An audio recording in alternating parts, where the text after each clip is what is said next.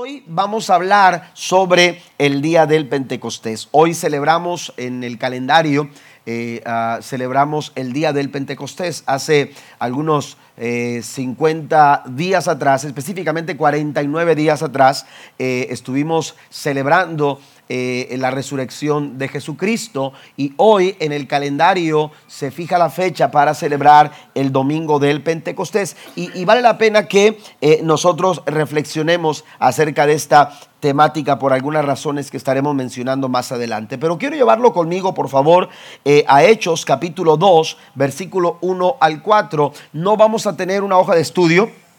Esta mañana no va a tener en sus manos una hoja de estudio, pero usted puede anotar, hacer anotaciones ahí en alguna papelito, ¿verdad? Por ahí consiga algo para que usted pueda hacer anotaciones en relación a lo que estaremos hablando el día de hoy. Pero en Hechos capítulo 2, versículo 1 al 4, yo estoy leyendo la nueva traducción viviente y dice de la siguiente manera, el día de Pentecostés, eso comienza eh, eh, el versículo 1 del capítulo 2 de Hechos, el día de Pentecostés, todos, diga conmigo, todos, todos, amén. E, esto es importante mencionarlo. Dice la Biblia claramente todos. Yo leí por lo menos seis, seis versiones distintas y cada una de esas versiones señala esto. Dice todos. Amén. Y es que algunos eh, algunas denominaciones eh, evangélicas que no ah, creen eh, en el mover del Espíritu Santo como una, una, una, ah, una realidad o una experiencia para nosotros, señalan que los pentecostales interpretamos, aquí no, no es un asunto de interpretación, aquí es un asunto de lectura. Y claramente la Biblia dice todos, no es para algunos como ellos dicen. No es para solamente los ministerios o los líderes. Eh, aquí no está hablando de los diáconos, aquí no está hablando de los apóstoles, aquí no está hablando solamente para aquellos que tienen un título dentro de la iglesia. Aquí dice que todos los que estaban ahí, y, los que estaban ahí, más adelante vamos a verlo, no eran solamente los discípulos de Jesús, no eran solamente los apóstoles, no, eran solamente, no era una reunión de líderes eh, eh, en aquel lugar. Ahí estaban todos los que habían creído en el Señor. Vamos a señalar esto más adelante, pero mire, vamos a unir algunas cosas. El día del Pentecostés, todos los creyentes estaban reunidos en un mismo lugar. De repente se oyó un ruido desde el cielo parecido al estruendo de un viento fuerte e impetuoso que llenó la casa donde estaban sentados. El verso 3 dice, luego algo parecido a unas llamas o lenguas de fuego aparecieron y se posaron sobre cada uno de ellos. Aquí está haciendo referencia a todos. Amén. A todos los del versículo 1. Los que el versículo 1 señala, dice que sobre todos, amén, sobre todos ellos, dice, se posó sobre de ellos, eh, sobre cada uno de ellos. Y el verso 4 vuelve a decir, y todos los presentes fueron llenos del Espíritu Santo y comenzaron a hablar en otros idiomas conforme el Espíritu Santo les daba esa capacidad. Amén. Aquí se nos refiere, hermanos, el momento de la experiencia pentecostal. El momento de la experiencia del Pentecostés es un suceso real, amén, puesto que, que, está eh, eh, eh, bien ah, señalado, aleluya, por la historia de la iglesia. La historia de la iglesia señala este momento como un suceso real. Usted va a los libros de historia eclesiásticos y se va a dar cuenta que la historia eclesiástica, el día del Pentecostés, es un suceso real. Lo que pasó en Jerusalén en aquel aposento alto no es una historieta, no es una fantasía, no es, no es parte de una, de una eh, eh, mitología eh, este, eclesial, no, es un suceso real, es algo que se suscitó en la vida de personas reales. El testimonio no solamente de los discípulos o de los creyentes, sino de las personas que en derredor a ellos, aleluya, pudieron presenciar este momento, hermanos, aleluya, nos hace, nos hace confirmar o nos confirma, aleluya, el Pentecostés, esta experiencia pentecostal como un suceso real, pero también es un suceso importante y no podemos pasarlo por desapercibido. Si bien la experiencia pentecostal no está relacionada a una fecha, amén, es decir, no es solamente hoy, no es solamente 50 días después de la resurrección que debiéramos referirnos a esta experiencia. La experiencia pentecostal es algo que tenemos que vivir todos los días. La iglesia necesita tener apertura al mover del Espíritu Santo, al mover del Espíritu de Dios. No es una fecha, aleluya, no está, no está eh, eh, eh, solamente señalada por el calendario. Día a día nosotros necesitamos, al ser una iglesia pentecostal, nosotros necesitamos dar la oportunidad al Espíritu de Dios para que se manifieste, nos dirija y guíe en nuestras, en nuestras vidas. Pero también es un suceso no solamente real, es un suceso no solamente importante, sino que también es un suceso de gran valor.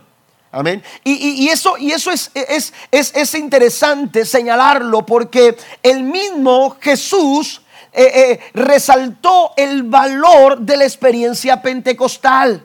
Amén. Si usted va a Lucas, espero que vaya conmigo para corroborar eh, lo, que estoy, lo que estoy hablando. Amén. Eh, en Lucas capítulo 24, el versículo número 49, dice la Biblia, he aquí, hablando Cristo, yo enviaré la promesa de mi Padre sobre vosotros. Se está refiriendo al Espíritu Santo. Se está refiriendo al Espíritu de Dios que todavía no había venido sobre de ellos. Pero dice, Claramente yo enviaré la promesa de mi Padre sobre vosotros, pero quedaos vosotros en la ciudad de Jerusalén hasta que seáis investidos del poder desde lo alto. Para Cristo era muy importante y de gran valor que los discípulos hicieran conciencia de esta manifestación del Espíritu de Dios sobre sus vidas. No, no es algo que puedan pasar por alto, no es algo que dejen para después, no es algo, aleluya, que, que, ustedes eh, analicen o piensen que puede ser algo opcional, no, es algo que ustedes necesitan. Ustedes tienen que hacer conciencia de la necesidad que ustedes tienen, aleluya, de ser investidos del poder de lo alto. Ahora, ¿por qué es importante? Porque es de gran valor también. Porque Jesús acababa de decirles a ellos que tendrían que ir a las naciones y predicar el Evangelio a toda criatura. Esa era la encomienda. Los discípulos tenían que, aleluya, lanzar, lanzarse para alcanzar las almas, para predicar el Evangelio, la buena noticia de la salvación. Tenía que llegar a todos los perdidos, a todas partes, a todo lugar. No se podían eh, solamente enfocar en Jerusalén, tenían que ir a Judea, tenían que ir a Samaria, pero también tenían que ir hasta lo último de la tierra. ¿Cuántos alaban a Dios esta mañana? La encomienda era grande, la visión era muy extensa, el trabajo sería mucho, aleluya, y por ello necesitaban ser investidos del poder de lo alto. ¿Está conmigo? Ellos necesitaban el poder del Espíritu de Dios. Por eso les dice, no salgan de Jerusalén. No se atrevan a salir de Jerusalén hasta que no hayan tenido esa experiencia. Esto nos habla de que esta experiencia entonces no solamente fue, real, no solamente era algo importante, sino que también tenía un gran valor, una gran trascendencia para lo que la iglesia, el, el, propósito principal de la iglesia, la iglesia está aquí para alcanzar a los perdidos. La iglesia está aquí no para que te sientas bien. La iglesia no está aquí no para tener buenas sillas, un buen lugar acondicionado. La iglesia está aquí porque hay una misión que cumplir. Y esa misión parte del corazón de Dios. Y esa misión es que todas las almas que todavía no conocen a Cristo lo conozcan. Y para eso Dios estableció la iglesia. Pero ¿cómo lograrlo? Eh, eh, eh, ¿Cómo lograrlo? Jesús les dijo, no salgan de Jerusalén hasta que no sean investidos del poder de lo alto necesitaban ser investidos de poder. Y es que el Espíritu Santo es precisamente lo que hace en nuestras vidas. Potencializa, nos da capacidad, nos da poder para poder desarrollar nuestros ministerios, para poder desarrollar el liderazgo que Dios ha puesto en nuestras vidas, para que tu talento, para que tu capacidad, aleluya, mire, porque usted puede funcionar en su capacidad, pero para que esa capacidad pueda ser efectiva, usted necesita necesita el poder del Espíritu Santo de Dios. La iglesia necesita, podemos funcionar, nuestras capacidades pueden funcionar, pero si queremos ser efectivos como iglesia, necesitamos el poder del Espíritu Santo de Dios. Jesús lo dijo en Hechos capítulo 1, versículo número 8. Jesús le dijo a sus discípulos, si quieren conmigo por favor a Hechos capítulo 1, versículo número 18, Jesús les dijo a sus discípulos, pero recibiréis poder cuando haya venido sobre vosotros el Espíritu Santo. No antes, no antes, no puedes recibirlo de otra manera, no puedes comprarlo en alguna tienda, no puedes alcanzarlo de otra forma, solamente es a través de la experiencia del Espíritu Santo de Dios en tu vida que puedes alcanzar poder. Y entonces dice el Señor, me seréis testigos en Jerusalén, en toda Judea, en Samaria y hasta lo último de la tierra. Si queremos ser fieles testigos de Jesucristo, necesitamos nosotros el poder del Espíritu Santo de Dios en nuestras vidas.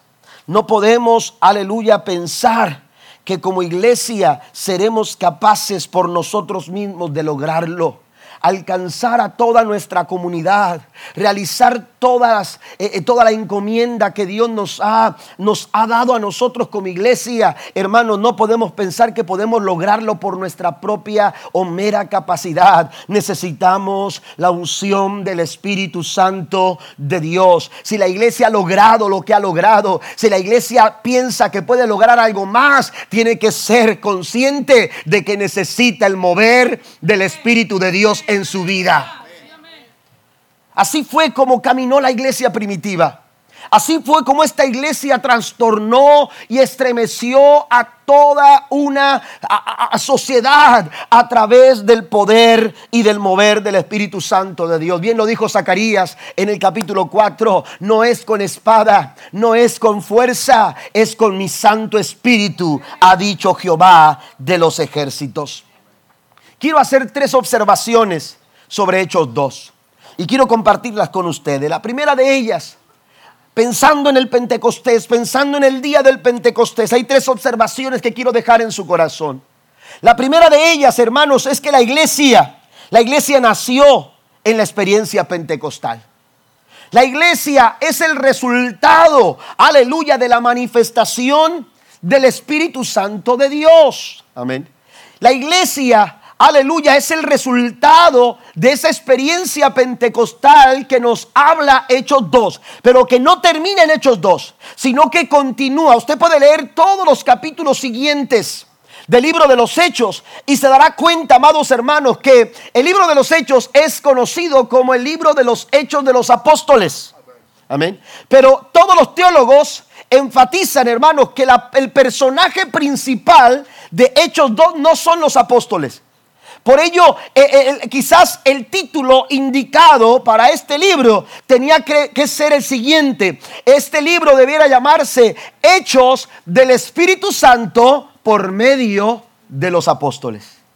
Porque a final de cuentas el personaje principal es el Espíritu de Dios. Lea el capítulo 1, lea el capítulo 2, lea el capítulo 3, lea el capítulo 4, el capítulo 5 es impresionante. Y, al, entrar a la lectura del libro de los hechos nos damos cuenta que el Espíritu Santo de Dios estaba ahí. El Espíritu Santo de Dios estaba ahí porque es el mover del Espíritu de Dios lo que ha llevado a la iglesia a donde la iglesia está. ¿Está conmigo? Es, es el Espíritu Santo de Dios. Por eso cuando hablamos de la experiencia pentecostal, tenemos que estar conscientes, hermanos. Mire que la Biblia señala que los que estaban ahí, dice, todos los creyentes estaban reunidos en un mismo lugar. Hasta ese punto, aleluya, ellos habían creído. Hasta ese punto eran parte de un grupo de seguidores, aleluya, de las enseñanzas de Jesús. Hasta ese punto todos ellos eran conocidos solamente como creyentes. Pero la intención de Cristo siempre fue disipular a los creyentes. Amén. ¿Y cómo podemos alcanzarlo si no es a través de la iglesia? Y entonces el Espíritu Santo le da apertura, aleluya, para el establecimiento de la iglesia de Cristo en la tierra. Por eso la experiencia pentecostal, hermanos, aleluya, dio como resultado, aleluya, la iglesia. Y la iglesia tiene su nacimiento en esta experiencia pentecostal. El mover del Espíritu Santo de Dios en la iglesia es fundamental porque es su origen. Porque, porque de ahí es. La iglesia necesita, a la iglesia le es indispensable saber escuchar lo que el Espíritu Santo está hablando. ¿Alguien dice amén a esto? Vaya libro de Apocalipsis, aleluya, y la palabra, aleluya, que Dios revela a las iglesias es precisamente así. Escuchen lo que el Espíritu de Dios está hablando a la iglesia. Porque el Espíritu Santo no es un adorno para la iglesia. El Espíritu Santo no es, aleluya, un inmueble más dentro de la iglesia. El Espíritu Santo, aleluya, no es un, no es un tema más, aleluya, en la iglesia. El Espíritu Santo de Dios es el personaje principal de la iglesia es el personaje principal de la iglesia. Y como tal nosotros debemos, aleluya, de reconocer la iglesia pentecostal, hermano, mire, eh, eh, a, veces, a veces hablamos, somos la, eh, organización, Asamblea de Dios es la organización pentecostal más grande. está en muchos países, más de 214 países donde hay presencia de una iglesia de las asambleas de Dios. Pero si no le damos lugar al Espíritu Santo de Dios, somos pentecostales de nombre. Y eso no sirve. Y eso no es suficiente. Ser pentecostal de nombre, ah, es que mi organización es pentecostal, pero si a tu vida, si a tu iglesia no lo dirige el Espíritu Santo de Dios, entonces hermano, el nombre no es suficiente. Así se lo digo. El nombre no es suficiente. Necesitamos cada día ser personas ser, aleluya, ser, ser, miembro de la iglesia que están buscando todos los días escuchar lo que el Espíritu Santo está diciendo a la iglesia lo que el Espíritu Santo está hablando a la iglesia. Esta iglesia eh, eh, era una iglesia, amados hermanos, que oraba. Y a veces tenemos un problema cuando tratamos de investigar lo que sucedió, aleluya, el día del Pentecostés. Y estamos dando más importancia a las cosas, aleluya, que, están ahí, pero que, están en un, en, una, en un segundo plano. ¿Qué es lo más importante? ¿Qué es lo más importante? Mire, vaya conmigo, por favor, al capítulo 1, versículo 14. Versículo 14 del capítulo 1 de Hechos. Dice, todos estos perseveraban unánimes en oración y ruego con las mujeres y con María, la madre de Jesús, y con sus hermanos. Dice que estaban y empieza a describir a las personas que estaban ahí. No eran solamente los discípulos. Si usted va a los versículos anteriores, en el verso 13 se dice que estaban todos los discípulos. Amén. Estaban los discípulos, excepto Judas, que fue el que había traicionado a Jesús y que posteriormente se había, se había colgado por su culpabilidad. Había tomado una mala decisión, pero entonces, cuando ellos se reúnen, hermanos, la Biblia dice que estaban reunidos en oración. Esto me habla, amados hermanos, aleluya, de esta experiencia maravillosa. La oración fue la cuna, aleluya, del Pentecostés. La oración fue la cuna, aleluya, de este resultado maravilloso del mover del Espíritu Santo. La cuna de tu respuesta, la cuna de, de, lo que tú necesitas, la cuna, aleluya, de lo que tú estás buscando está precisamente en el tiempo que tú oras, en el tiempo que tú buscas. Si queremos ser una iglesia, aleluya, no de nombre pentecostal, sino de vida, sino de experiencia, sino de, aleluya, de manifestación real, necesitamos ser una iglesia que valora un tiempo de oración, porque es ahí donde se gestan los resultados, aleluya, del, del Espíritu Santo de Dios. ¿Está conmigo? La Biblia dice que comenzaron a orar perseverando, perseveraban unánimes en oración, en ruego. Esto me habla, amados hermanos, de una profunda necesidad. Porque cuando es cuando, cuando es, eh, cuál es ese momento cuando nosotros nos atrevemos a suplicar. Cuando es ese momento que nosotros nos atrevemos a rogar. ¿Sabe cuándo? Cuando reconocemos nuestra necesidad. Cuando reconoces que lo necesitas. Cuando reconoces, aleluya, que es algo algo indispensable para tu vida. Y cuando tú lo reconoces, cuando reconoces esa necesidad, aleluya, tu, tu, tu súplica, tu ruego no se deja esperar. Esto es lo que pasaba, aleluya, con aquellos 120 que estaban en aquel aposento alto. Reconocieron que lo necesitaban. Necesitaban el Espíritu Santo de Dios. Ellos sabían que tenían que predicar. Ellos sabían que tenían que salir a, a Judea, a Samaria, hasta lo último de la tierra, pero no podían salir porque les faltaba algo. Todavía no tenían la experiencia del Pentecostés, así que se vieron necesitados. Y cuando una persona está necesidad, necesitada, no pide, suplica. Cuando una persona está necesitada, iglesia, no pide, no solamente dice, clama, gime, suplica, ruega. Ha pasado el tiempo y a veces nos pasamos el tiempo solo pidiendo. Solamente diciendo, aleluya, pero tiene que llegar ese momento cuando tú dices, tengo que suplicar que el Espíritu Santo de Dios se manifieste sobre mi vida. ¿Cuánto lo creen? La iglesia de nuestro tiempo necesita, necesita suplicar necesita rogar por una manifestación gloriosa del Espíritu Santo de Dios. Mire que cuando esto pasa, que cuando esto sucede, aleluya, eh, hay muchas cosas en las que uno se puede perder. Uno puede encontrar un estruendo recio que sopla. Uno puede evidenciar, hermanos, un ímpetu en aquel viento. Uno puede de pronto deslumbrarse por la manifestación de lo que parecían fuego en sus cabezas. Y uno dice, bueno, eh, eh, eh, es lo que estamos buscando, que el fuego aparezca sobre nuestras cabezas. Mira, si el fuego no aparece sobre tu cabeza, lo importante es que el fuego esté quemando lo más profundo de tu corazón. Porque a final de cuentas eso es lo que necesitamos. Que el fuego de Dios arda dentro de nuestros corazones. ¿Cuántos dicen amén? Pero si usted lee si usted sigue leyendo el libro de los hechos, se dará cuenta que muchas de estas cosas se fueron quedando así. Pero lo que nunca dejaba de pasar es que la iglesia seguía perseverando en oración. Mire lo que dice Hechos capítulo 4 versículo 31 y estoy avanzando. En Hechos 4 31 la Biblia nos dice cuando hubieron orado.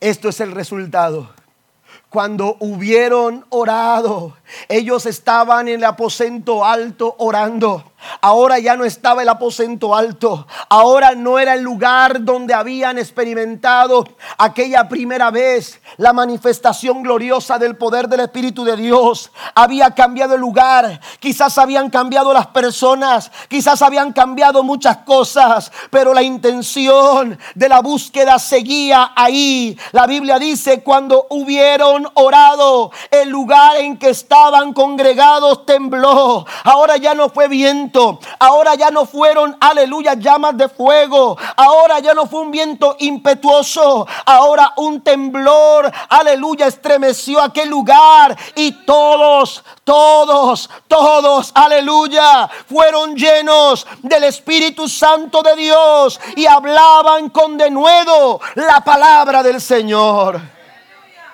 Esto es lo que estamos buscando, esto es lo que la iglesia necesita. El Pentecostés, amados hermanos, genuino, se gesta en un tiempo de búsqueda, en un tiempo de oración. Pero también, amados hermanos, estaban con una expectativa muy grande. Vaya que ellos habían, aleluya, escuchado a Jesús darles la gran comisión. Y seguramente estaban desesperados por predicar. Estaban desesperados por salir. Estaban desesperados por tocar a las personas con el mensaje del Evangelio. Sin embargo, Cristo fue muy enfático y les dijo, no salgan de Jerusalén hasta que sean investidos del poder de lo alto. No salgan. No se les permite salir, como cuando tu papá o tu mamá te decían, no sales hasta que terminen la tarea. ¿Se acuerda de eso? Amén. No sales hasta que termines de hacer esto. No sales hasta que termines de hacer aquella otra cosa. Jesús le dijo, no pueden salir de Jerusalén hasta que no hayan experimentado la manifestación gloriosa del Espíritu Santo de Dios. ¿Está conmigo? Ahora vaya conmigo al versículo 12 del capítulo 1 de Hechos. Entonces volvieron a Jerusalén desde el monte que se llamaba del Olivar. Ahí me detengo. Amén. Dice que regresaban a Jerusalén desde el monte de los olivos. ¿Qué sucedió en el monte de los olivos?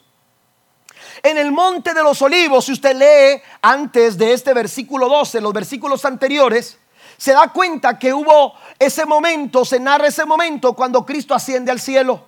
Amén. Y es precisamente desde ese monte que los discípulos, aleluya, ven a Jesús ser tomado al cielo. Y escuchan aquellos personajes de vestidura blanca que les dicen, ese mismo Jesús que fue llevado al cielo de la misma manera en que se fue, un día va a regresar. Y entonces cuando pasa eso, cuando ya ya, ya, ya perdieron de vista, ya no se miraba su maestro, no se esparcieron, no se desbalagaron, no, no, no se fueron a sus casas, no se fueron a, aleluya, no se despidieron para verse, a ver, a ver cuándo nos vemos, a ver cuándo nos encontramos, a ver cuándo volvemos a encontrarnos, no.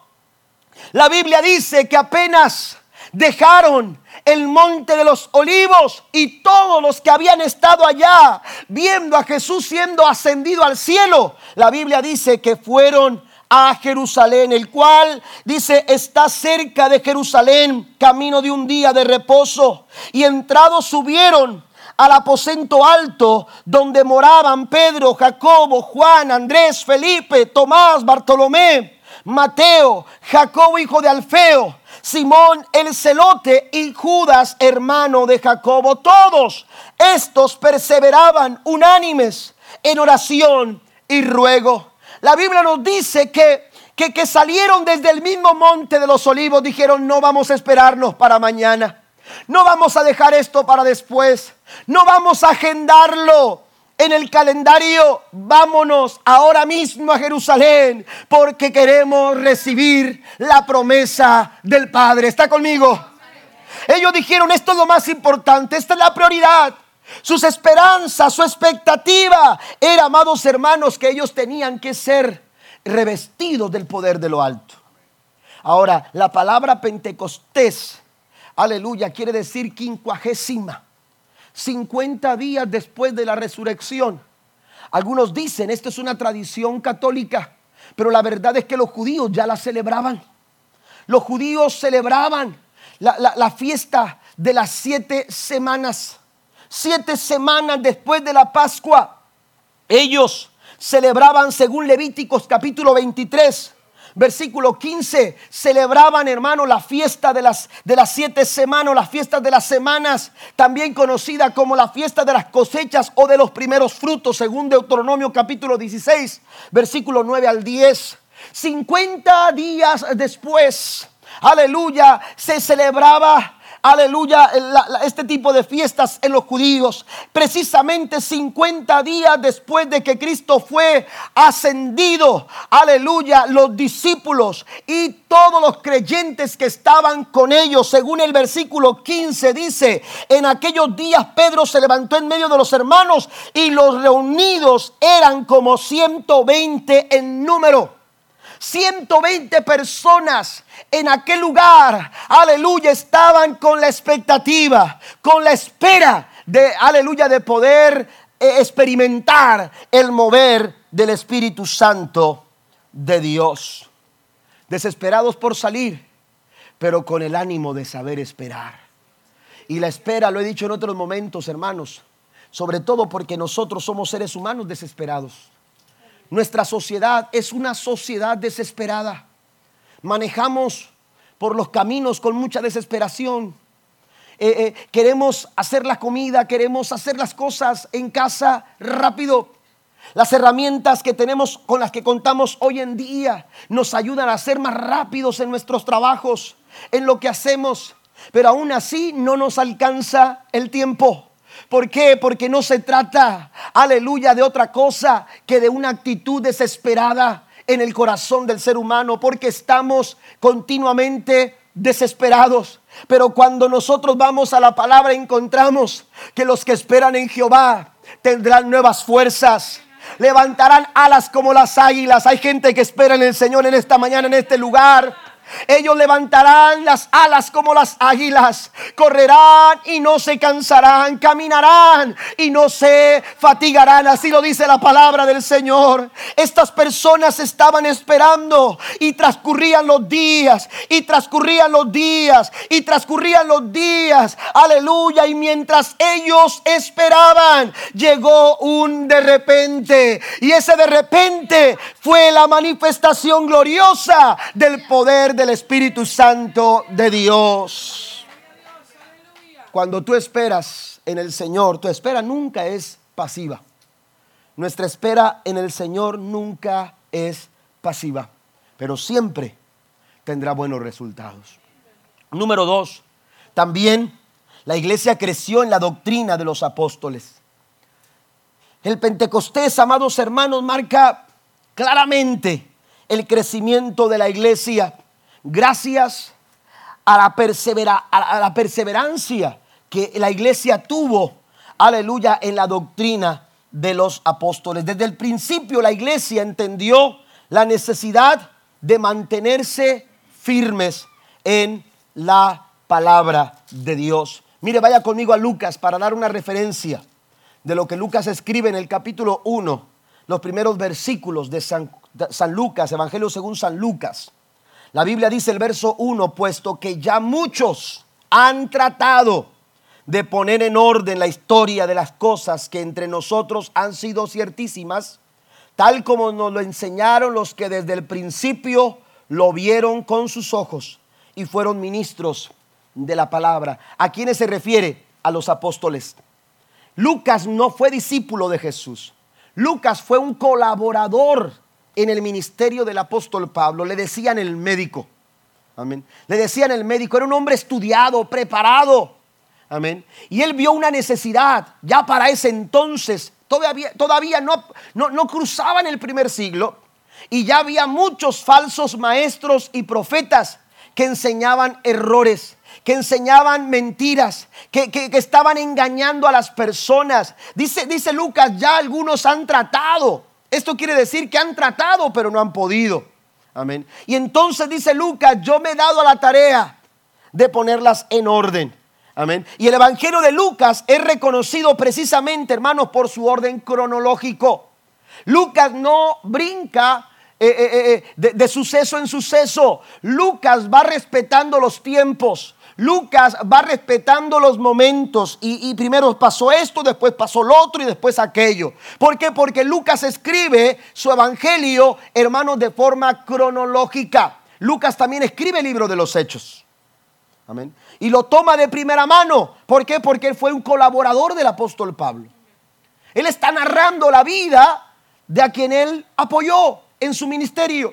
Pero entonces Lucas nos hace ver que ya para su tiempo había este tipo de, situaciones peligrosas. Cristo mismo dijo, cuando hablaba sobre, sobre el, discurso escatológico. Usted lo puede corroborar en, en, Marcos capítulo 13 en adelante y en Mateo 24 y 25, cuando Cristo habla de que estemos alertas. Y él dice, mirad que nadie os engañe. ¿Por qué? Porque vendrán falsos maestros porque vendrán falsos profetas. La iglesia que estaba en crecimiento, la iglesia que estaba en una eh, en un eh, desarrollo apenas comenzando, estaba creciendo en medio de muchos de muchos peligros estaba creciendo en medio de muchas, de muchas eh, eh, situaciones complicadas. Por eso usted puede leer en el Nuevo Testamento las cartas de Pablo, las cartas de Pedro, las cartas de Juan, las cartas que escribió también Judas, o la carta que escribió Judas, hermanos, cómo defendían y atacaban a los falsos maestros a través de sus enseñanzas. ¿Por qué? Porque eran momentos importantes para la iglesia y necesitaban perseverar en, aleluya, la enseñanza de, los apóstoles, así como lo refiere eh, el libro de los Hechos. Vaya conmigo, por favor, en Hechos capítulo, capítulo 2, versículos 41 y 42. Así que los que recibieron su palabra fueron bautizados y añadieron aquel día como tres mil personas y perseveraban, estamos hablando de crecimiento. Dice, pero estos que, que se añadieron los que se añadieron a los 120, es decir, ya no fueron solamente 120, ahora eran 3120.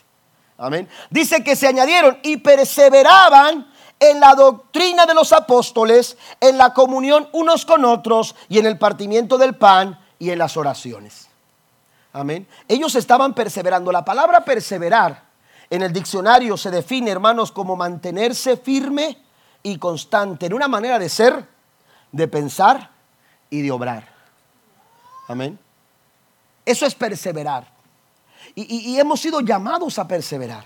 Porque nosotros también, hermanos, estamos eh, eh, expuestos a, a peligros doctrinales. Estamos expuestos a la falsa enseñanza. Estamos expuestos, hermanos, a las mentiras, a la mala interpretación. Aleluya, eh, eh, a la hora de enseñar lo que es la palabra del Señor. Tenemos que tener mucho cuidado. Por eso Pablo le dice a Timoteo, cuida bien cómo trazas la palabra. Amén. Procura con diligencia presentarte a Dios aprobado como obrero que no tiene de qué avergonzarse, que traza bien la palabra de verdad. Y ese es el punto clave, hablar la palabra con verdad. Amén. Y el mover del Espíritu Santo de Dios, hermanos, precisamente se enfoca en eso. Cuando Jesús habla en San Juan capítulo 16, usted lo puede corroborar ahí en su Biblia. Lo menciono, versículo 13 en adelante. Jesús dice, el Espíritu de verdad, cuando venga el Espíritu sobre sus vidas, el Espíritu de Dios sobre sus vidas, dice, el Espíritu de verdad, Él os guiará a toda verdad. Escuche esto, está hablando del Espíritu de verdad. El mover del Espíritu de Dios no es la mentira. El mover del Espíritu de Dios no es el error. El mover del Espíritu Santo no es el engaño, no es falsear, no es la hipocresía. Cuidado con los falsos maestros. Amén. ¿Qué es lo que hacen los falsos maestros? Aleluya. Enseñan doctrinas equivocadas doctrinas falsas. La falsa enseñanza está en su corazón. ¿Por qué? Porque el Espíritu de Dios no está en ellos. Amén. Cuando, cuando una persona enseña la palabra, tiene que estar apegado, hermanos, a lo que la Biblia dice, no es lo que yo pienso. Cuidado con lo que yo pienso. Yo puedo dar un punto de vista, pero eso no es doctrina. Amén. Yo puedo, yo puedo dar un punto de vista, pero no puedo hacer eso una doctrina. La doctrina, hermanos, tiene que ver con lo que la Biblia dice. Esto es la verdad. Y el Espíritu es de verdad. El Espíritu no habla otra cosa que no sea la verdad. El Espíritu Santo no te guía otra cosa que no sea la verdad. ¿Está conmigo? El Espíritu Santo de Dios no hay confusión. El Espíritu Santo de Dios, hermanos, no hay una interpretación, no hace una interpretación cualquiera. Lea lo que dice San Juan capítulo 16, versículo 13, versículo 14 dice, porque tomará de lo mío no hablará de su propia cuenta, dice el verso 13, pero tomará de lo mío y se los hará saber. Amén. El Espíritu de Dios habla lo que hay en el corazón de Dios. Amén. Y entonces habla la verdad. Porque si queremos cambiar, hermanos, ser transformados, si queremos ser transformados en nuestra vida, si queremos ser transformados en nuestro matrimonio, si queremos que nuestra casa, nuestra familia sea transformada, si queremos que esta comunidad sea transformada, necesitamos hablar la verdad. Porque la Biblia dice, y conoceréis la verdad, y la verdad os hará libre. Denle un aplauso al Señor esta mañana. Lo que cambia nuestro entorno. Usted puede cambiar una silla, usted en su casa, usted puede cambiar una mesa, usted puede cambiar las pinturas de su pared, usted puede cambiar sus muebles, pero si no cambia usted, su matrimonio va a seguir igual. Su familia va a seguir igual. Sus finanzas van a seguir igual. Sus problemas no van a cambiar. Pero cuando tú te dejas guiar por el Espíritu de verdad, la verdad nos hace libres. ¿Está conmigo? Por eso la comunidad en derredor a la iglesia de Jerusalén empezó a ser transformada. Y la gente dice la Biblia que el Señor añadía a la iglesia los que habían de ser salvos. Aquellos, aleluya, que tenían, aleluya, contacto con la iglesia eran transformados porque el mover del Espíritu de Dios estaba en la iglesia. Y donde está el Espíritu de Dios, ahí hay verdadera libertad. Alabe al Señor. Necesitamos, aleluya, la guianza del Espíritu Santo del Señor. El mover del Espíritu de Dios tiene su base en la palabra de Dios. El Espíritu es de verdad y su carácter es eso, su esencia es eso, es hablar la verdad. Por eso dice Jesús, Él os guiará a toda verdad. Todo movimiento, entre comillas, espiritual, todo movimiento, hermanos, del Espíritu que no está basado en la palabra, no es de Dios. No es de Dios. Si usted quiere, aleluya, comprobar qué es lo que, si, el, mover de, mover que se está suscitando es verdaderamente de Dios, usted necesita comprobarlo con la palabra del Señor. Tenemos que tener cuidado. Doy algunas citas bíblicas antes de continuar al siguiente, al siguiente eh, punto. Vaya conmigo, por favor. Mire, Pablo le habla, le habla a, a Timoteo en el capítulo número 4 de su segunda carta el apóstol Pablo le dice lo siguiente, versículo 1, te encarezco delante de Dios y del Señor Jesucristo, que juzgará a los vivos y a los muertos en su manifestación y en su reino. Está diciéndole Pablo a Timoteo, hey, Pablo, te, confronto delante de Dios. ¿eh? Vas, a dar, vas a dar cuentas, Pablo, de lo que tú estás enseñando. Timoteo, de lo que tú estás enseñando. Dice, que prediquen la palabra que instes a tiempo y fuera de tiempo, que redarguye, reprende, exhorta con toda paciencia y doctrina, porque vendrán tiempos cuando no sufrirán la sana doctrina, sino que teniendo comezón de oír, se amontonarán maestros conforme a sus propias concupiscencias y apartarán de la verdad el oído y se volverán a las fábulas. Amén. Son tiempos peligrosos son tiempos postreros que serán tiempos donde habrá disposición para el engaño. No solamente del que predica eh, falsas doctrinas, sino también de los que quieren escuchar las cosas que les convienen, las, las cosas que les hacen bien, que les hacen sentir bien, las cosas que se les acomodan. Hay gente que ahora mismo está acomodando el Evangelio a su vida, pero no están dejando que el Evangelio transforme su vida. Es muy diferente. Amén. Usted puede venir a la iglesia para sentirse bien y qué bueno que se sienta bien. Pero la verdad es que la iglesia, hermanos, el Señor a través de la iglesia quiere obrar en nuestras vidas para transformar no solamente nuestro pensamiento, sino también nuestras conductas. Amén. Pero eso solamente lo podemos hacer cuando dejamos que el Espíritu Santo de Dios sobre nuestras vidas. Le dice Pablo a Timoteo, le dice lo siguiente, más adelante en el versículo en, el último versículo, versículo 16. Perdón, estoy equivocado, es, es, la primera carta. Leí, leí, leí la segunda, ¿verdad? En el versículo 16, primera, primera Timoteo capítulo 4, versículo número 15, perdón le dice, ocúpate en estas cosas, permanece en ellas para que tu aprovechamiento sea manifestado a todos. Ten cuidado de ti mismo, dice el verso 16, y de la doctrina persiste en ello, pues haciendo esto te salvarás a ti mismo y a los que te oyeren. Fíjese bien. Una ocasión me dijo, me dijo una, una persona vino a, platicar conmigo y quería que, que le diera un consejo y y como que se me empezó a molestar.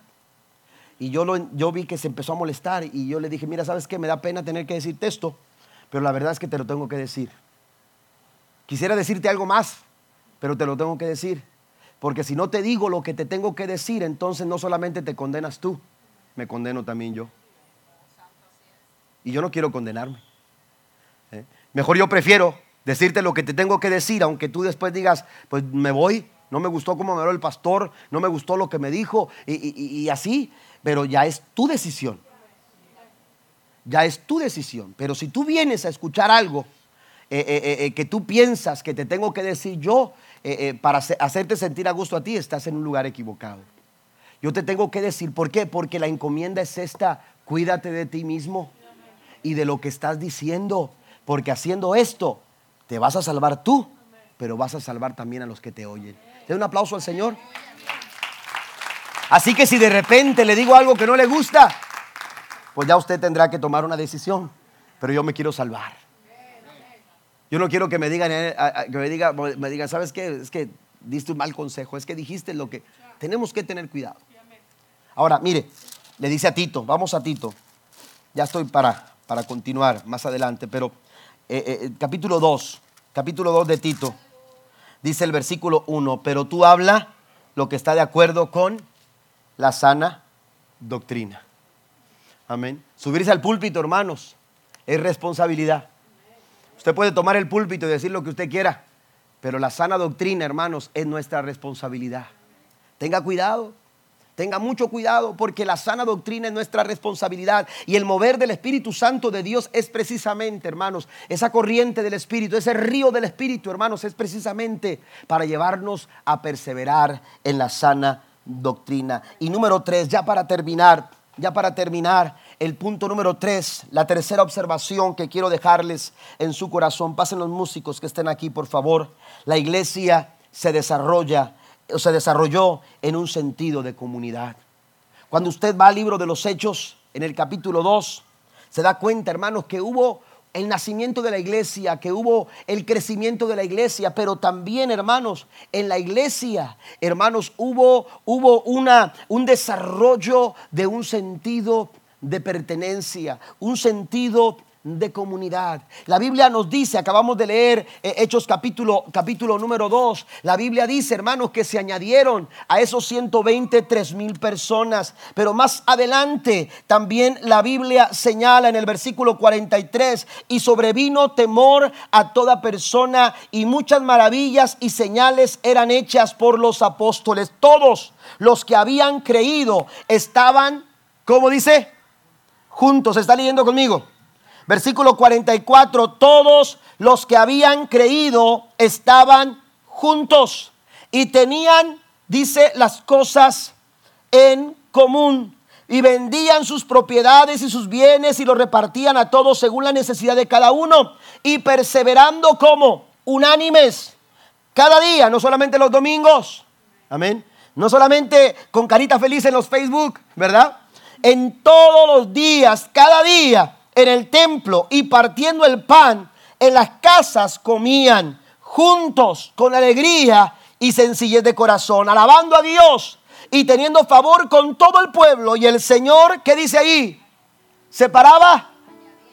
¿Segregaba? No, usted no va a encontrar eso en la iglesia primitiva. En la iglesia primitiva había unidad. En la iglesia primitiva había un sentido de pertenencia. En la iglesia primitiva había un sentido de comunidad. Y la Biblia dice que Dios era Dios porque a Dios le gusta la unidad de la iglesia. Porque el pensamiento de Dios es que seamos uno. Es que su iglesia sea una. Y entonces dice, aleluya, el Señor añadía a la iglesia los que habían de ser salvos. Todos los días había gente alcanzada. Todos los días había personas que se añadían a la iglesia.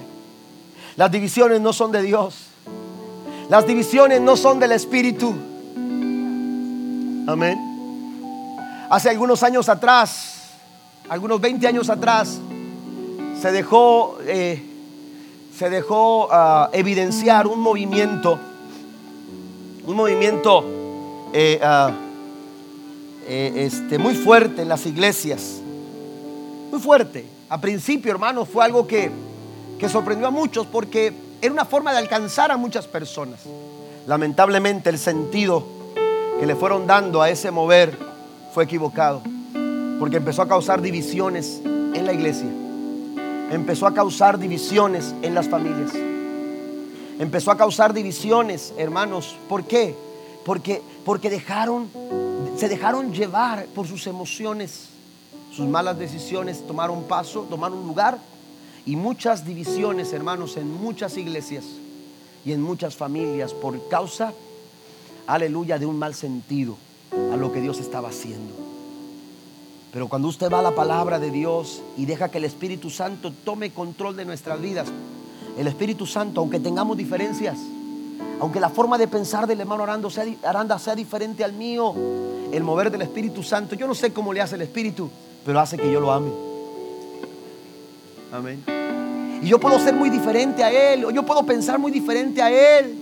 Puede haber cosas que no le gustan a Él de mí, pero el Espíritu Santo lo hace que me ame. Y vaya que me gusta su comida. Pero eso no es del Espíritu, eso es de la carne. Bueno, Aranda es chef, para los que no saben. Pero el pensamiento del Espíritu Iglesia no es dividir. Lo que hace el Espíritu Santo, el Espíritu Santo no levanta ministerios para dividir, para, para, segregar, para distanciarnos, no. El Espíritu Santo no levanta liderazgos para, para, para, hacer diferencias entre unos y otros, como algunas personas a veces piensan. Que ahora que son líderes ya, ya se sienten como, como, como, como, como parte de otro lugar un lugar más exclusivo. No, no, no, no, no. ¿Mm? Cuidado. Lo que hace el Espíritu es querer unirnos. Lo que hace el Espíritu, hermanos, es querer juntarnos. Y vaya que eso a veces es difícil para nosotros. Amén. Y vaya que eso es difícil para nosotros, pero para Él no es difícil.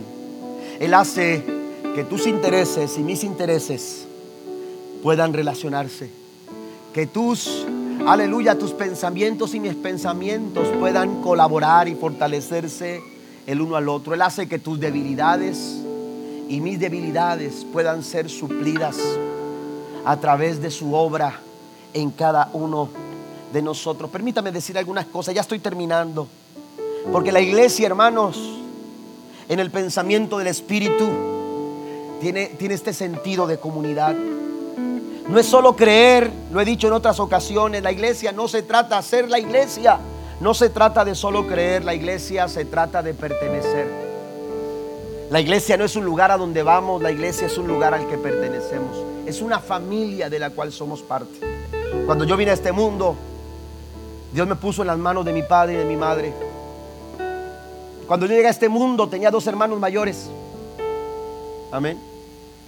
Feitos, por cierto. Ya las cosas se acomodaron cuando llegué yo. Amén. Pero ya después se empeoraron.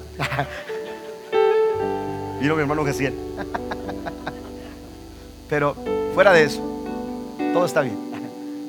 Pero tú necesitas una familia. Dios me dio una familia. Y la familia nos ayuda a crecer. La familia nos ayuda a avanzar. Somos mejores cuando estamos en familia. Yo necesité de un padre y una madre que me cuidaran, que me ayudaran a caminar, que me ayudaran en mi, en mi alimento, que me ayudaran en, en, mi higiene, que me ayudaran en, en la construcción de valores. La familia toma papel importante en nuestro crecimiento. Lo mismo sucede en la familia espiritual. Qué triste es cuando crecemos solos. O qué triste es tratar de crecer solos. Cuando, cuando eh, mi esposa dio a luz a Caleb, al Calebito, bueno, ahora está grandote, pero hace 17 años atrás, acaba de cumplir 17 el 31 de mayo, hace 17 años atrás Caleb nació y llegaron las niñas emocionadas, Arel y Basti, llegaron emocionadas, les dieron oportunidad de entrar al hospital y eh, estaban con mi cuñado Abraham y con mi cuñada Michelle, mi concuña Michelle. Ellos tienen una niña, Alisa, que está en medio de las dos. Y crecieron juntas ellas y se ven como hermanas. Y, ah, Alisa era la única niña, la única hija de ellos. Era hija única, no tenía hermanitos. Y entonces, ah, emocionada Alisa con Areli Basti, porque iban a conocer a, a Calebito. Y cuando llegan al, hospital, oiga, Alisa andaba como si fuera su hermano. Y, y, Alisa siempre fue muy de brincar cuando era niña y, todo eso. Y, este, y, emocionada y se subía con Saraí y, lo agarraba a Caleb y emocionadísima. Cuando se van a su casa, ya las niñas se quedaron conmigo. Cuando se, se van a su casa, Alisa iba muy seria en el camino y cuando llegan a la casa apenas cierra la puerta y Dice Abraham y Michelle que Alisa les dijo, Dad, Mom, quiero un hermanito right now. Ahora, hasta en inglés me salió. Ahora mismo. Quiero un hermano ahora mismo. Imagínense. Ella dijo, necesito un hermano. Y no puedo esperar. Necesito un hermano con quien crecer. Necesito un hermano con quien jugar Necesito un hermano con quien convivir porque la vida solos, hermanos. Hay gente que dice mejor solo. Eso es una mentira. Necesitamos estar juntos. nos necesitamos los unos a los otros. Amén. Dios les mandó después a Abrancito. EJ. Ahora tiene 10 años, 11 años. Pero, pero, eh, ¿qué necesidad tenemos nosotros de una familia espiritual también? La iglesia tiene sus imperfecciones, no somos perfectos. Usted tiene las suyas también. Pero para eso es la familia. Cuando éramos niños, mis hermanos éramos cuatro varones y mi hermana la más pequeña. Imagínense, cuatro varones en un solo cuarto. Tener que arreglar asuntos entre nosotros mismos. Eso era, hermanos, tremendo. Amén. Era la ley del más fuerte la que se imponía ahí pero era tratar de, convivir, nos enojábamos, pero siempre nos contentábamos. Siempre aprendimos a arreglar nuestros problemas cuando niños, pero nunca permitimos que los problemas nos dividieran. Y ahorita, hermanos, somos una familia. Mis hermanos ya tienen cada quien su familia. Y siempre que tenemos la oportunidad de estar juntos, hermanos, lo disfrutamos. Si usted viera nuestras pláticas en el WhatsApp, eh, el pastor. Son mis hermanos. Alguien me decía, yo trato de ser ético con todas las personas. Yo con mis hermanos no soy así. A mis hermanos yo les pico las costillas. Y si se me enoja, le pico las otras. Porque es mi familia. Son mi familia. La familia espiritual, hermanos, es el lugar donde yo pertenezco. Y hay muchas cosas que tratan de dividirnos, de segregarnos, de alejarnos, de mantenernos a la distancia. Pero cuando somos guiados por el Espíritu de Dios, hermanos, siempre tendremos la oportunidad de estar juntos. Póngase de pie conmigo, por favor. Yo, yo lo voy a pedir que lea todo el libro de los Hechos esta semana. Pero hágalo con cuidado. ¿Sabe qué se va a encontrar? se va a encontrar con las personas siendo convertidas al Evangelio. Multitud de personas en Jerusalén venían a, la conversión gracias al sentido de pertenencia que tenía la iglesia. Gracias a la unidad de la iglesia, la gente era transformada. Yo quiero eso. Yo busco eso. Yo necesito eso. Las necesidades eran suplidas. Ahí no había personas con necesidad. ¿Sabe por qué? Porque había un sentido de comunidad. La adoración. La adoración, usted no se podía encontrar a un cristiano cantando solo en un lugar. Cuando la gente cantaba, hermanos, lo hacían en comunidad. Y sabe que no solamente en el templo. Lea la Biblia. Lea el libro de los Hechos. Y en Hechos encontramos a la comunidad de Jerusalén, la comunidad cristiana de Jerusalén cantando en el templo. Pero después se iban a las casas seguían cantando en sus casas. Es más, usted lee el libro, el libro de los Hechos en el capítulo 16 y la Biblia dice que Pablo y Silas cantaban en la cárcel, aun cuando estaban encadenados. Y cuando la iglesia cantaba, la ciudad se estremecía. Y cuando la adoración se escuchaba, hermanos, aleluya, los vecinos en derredor de la casa donde cantaban eran estremecidos. Pero cuando Pablo y Silas cantaban, la cárcel se empezó a estremecer. Aleluya, las cadenas se rompieron. Porque cuando el pueblo adora, la gloria de Dios desciende. Y los problemas se estremecen. Ese es el poder del Espíritu Santo de Dios. Es el verdadero Pentecostés. El verdadero Pentecostés va más allá. Que llama sobre tu cabeza, que viento que sopla. Aleluya, que, que, que temblores que puedan suceder. El verdadero Pentecostés ocurre cuando la iglesia deja que el Espíritu de Dios la guíe y se mueva en ese sentido de comunión. En ese sentido, aleluya, de alcanzar los perdidos adorar al Señor con el corazón.